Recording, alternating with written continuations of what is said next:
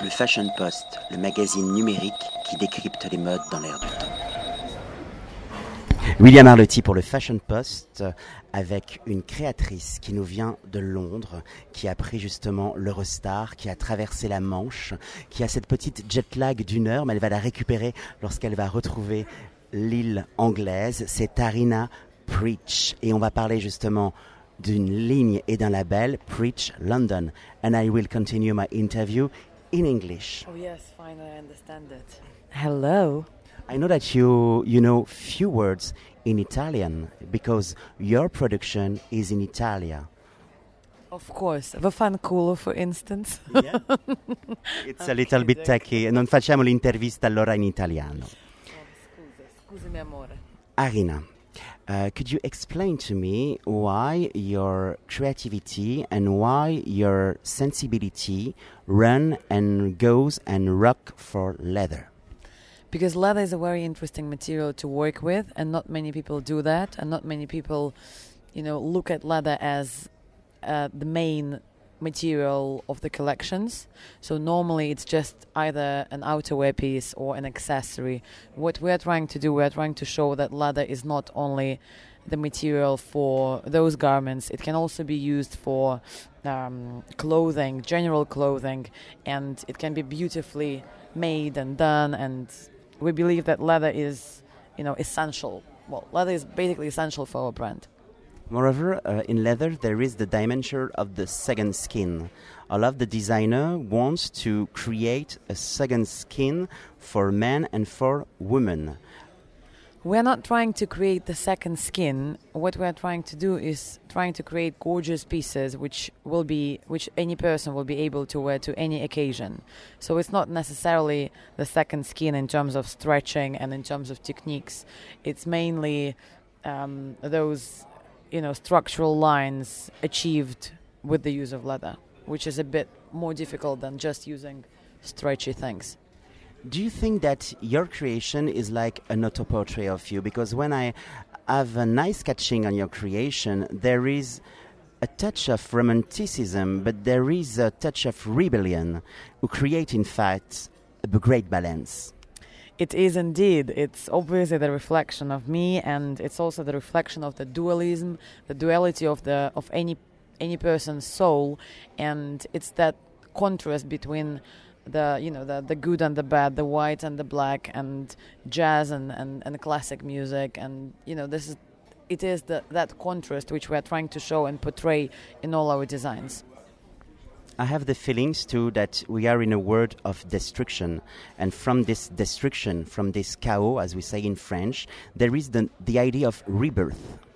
Absolutely. The rebirth dimension. When I look at your video with the flower mask and the key look, there is this sensitive vibration.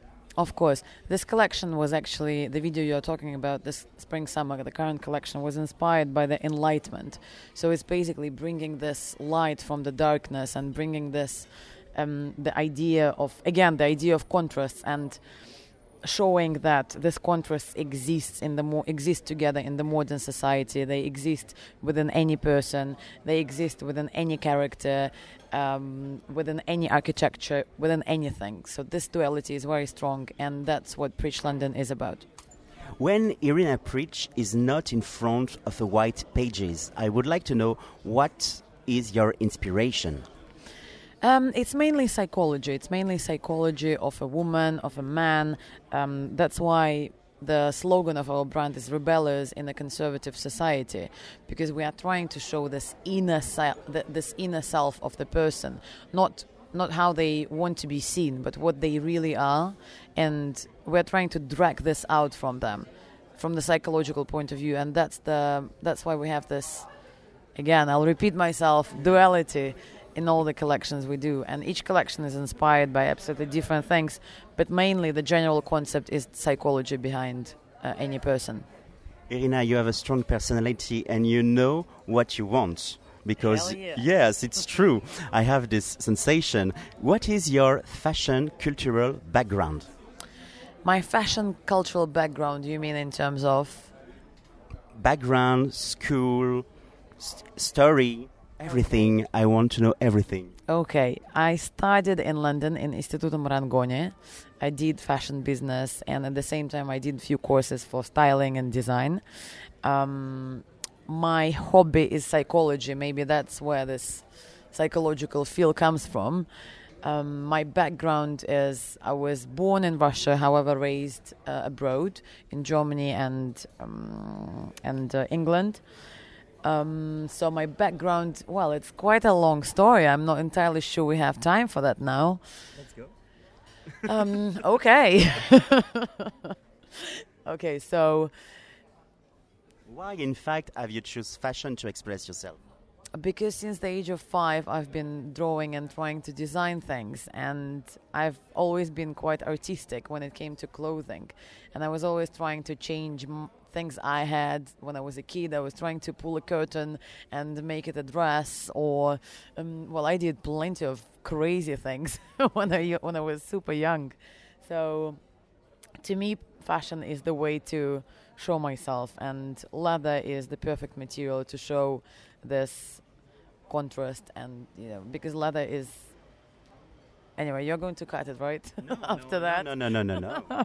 no oh We're oh in oh the God. true. oh god okay so as you know as my team production team and design team they all say that Arina Pritch London is the reflection of you because you are so controversial and you are not controversial but in a way that you can be super soft and lady and feminine and very feminine but at the same time in contrast you can be quite strong and aggressive so i guess fashion is just a way for me to to express myself and express what i really am inside It's like a mirror. Let's talk now about the process of creation. Where came the skin and where do you produce in Italy? What is what is in fact the process to create uh, masterpieces? All our mm, um, couture pieces are designed and developed in London in our production in our design studio. Then um, we source all the materials from Italy and France, and everything. The production is 100% made in Italy, including all the uh, zip pullers, streams, metal, mm, metal edit pieces, etc. Um, from now on, we are also going to use France um, as our as one of the places where we produce because France have have they, you guys have some incredible um, craftsmen and masters in leather field and you know especially when it comes to leather mixing leather and other materials that's what we're starting to do from next season Where could we find your creation? Where could we buy your creation? Um, you can buy it obviously online. We can also find it in um, London. We have four, five boutiques actually um, in in London, in um, Germany, Switzerland, Russia, France, etc.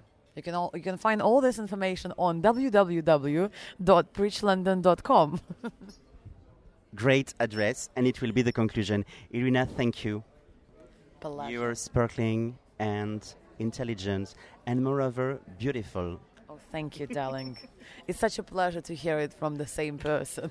Sono innamorato. Grazie. Ciao. Grazie mille. Ciao. Le Fashion Post, le magazine numérique qui décrypte les modes dans l'air du temps.